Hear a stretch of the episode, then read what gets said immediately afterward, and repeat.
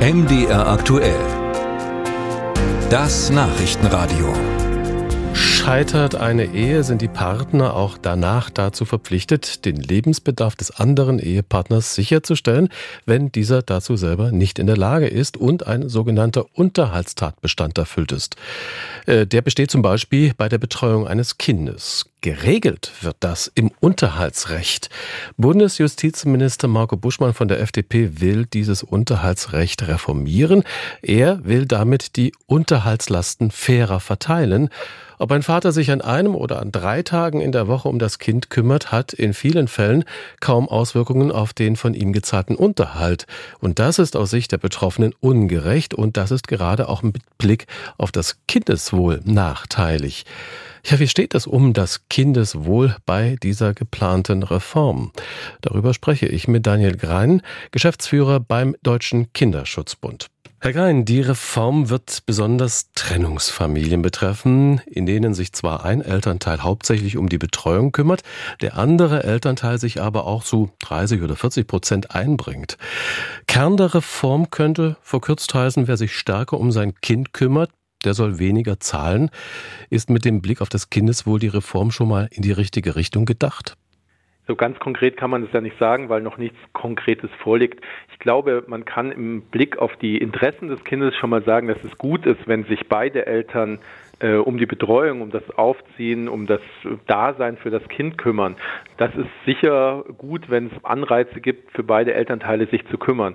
Gleichermaßen ist es natürlich wichtig, dass die Bedarfe des Kindes auch gedeckt sind. Also egal wie, aber die Bedarfe des Kindes dürfen jetzt nicht irgendwie verrechnet werden durch äh, mehr Betreuung auf der einen Seite und weniger Barunterhalt auf der anderen Seite, sodass möglicherweise dort, wo das Kind wohnt, am Schluss zu wenig Geld übrig ist. Also eine Entlastung der Väter könnte natürlich auch eine Belastung der Mütter zur Folge haben. Das könnte ja dann in der Folge auch wieder ein Malus für das Kind sein. Ganz genau. Also ich glaube, eine Entlastung der Barunterhaltspflichtigen, meistens Väter, das könnten ja auch die Mütter sein, aber des barunterhaltspflichtigen Elternteils ist dann hilfreich, wenn es so eine ähm, Ausgleich der Betreuungsverhältnisse ist, dass das äh, andere Elternteil auch mehr erwerbstätig sein kann. Bei einem paritätischen Wechselmodell zum Beispiel kann man sich das ja durchaus stärker vorstellen als bei so einer Übernahme von ein, zwei Tagen hier mal da.